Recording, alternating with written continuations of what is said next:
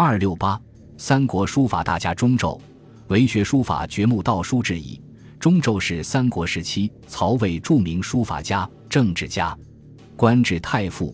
魏文帝时，与当时的名士华歆、王朗并为三公，有二子钟毓、钟会。钟胄出身于东汉望族，祖先数世君以德行著称。钟胄的书法成就被人称颂，在中国书法史上占有相当重要的地位，对于汉字书法的创立、发展和流变都有重要作用，历来被认为是中国书史之祖。然而，就是这样一位赫赫有名。对后世产生重大影响的书法家，早年竟然为了学习书法而掘墓盗书，做过盗墓贼。只是他盗墓的原因不是贪图古墓中贵重的随葬品，而是为了寻求东汉末年书法家蔡邕的笔试。蔡邕一生精于书法，是飞白体的创始人。笔试是蔡邕所著的关于书法理论的一本著作。对于蔡邕的成就，钟胄十分仰慕。蔡邕被杀后，这部凝结他毕生书法心得的笔试，辗转落到曹魏时期一个叫韦诞的人手里。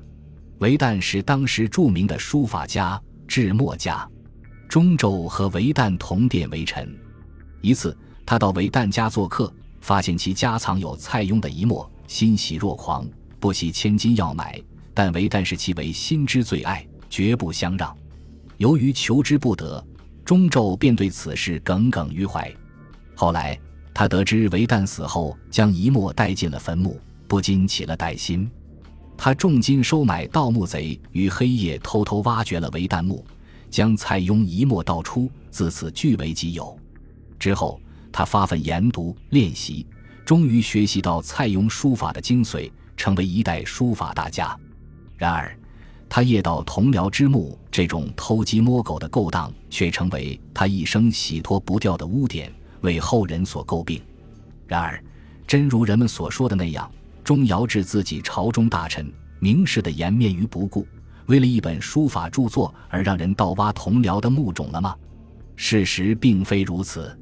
中州盗墓的蔡邕遗书的故事，见于一本叫做《志林》的书。这本书成书于西晋时期。作者是当时的名士于喜，志林遗书不过是笔记而已。于喜也不是专攻历史的学者，因此这个故事的真实性值得商榷。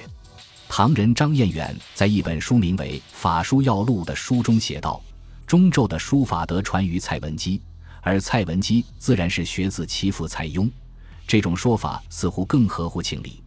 此外，从时间上看，韦诞卒于公元二百五十三年。钟繇卒于二百三十年，当然不会出现钟胄盗为旦墓的怪异之事。可见《志林》中记载的故事纯属无稽之谈。中咒书法效法蔡邕，因此后人牵强附会，编造了这个中咒盗墓的故事。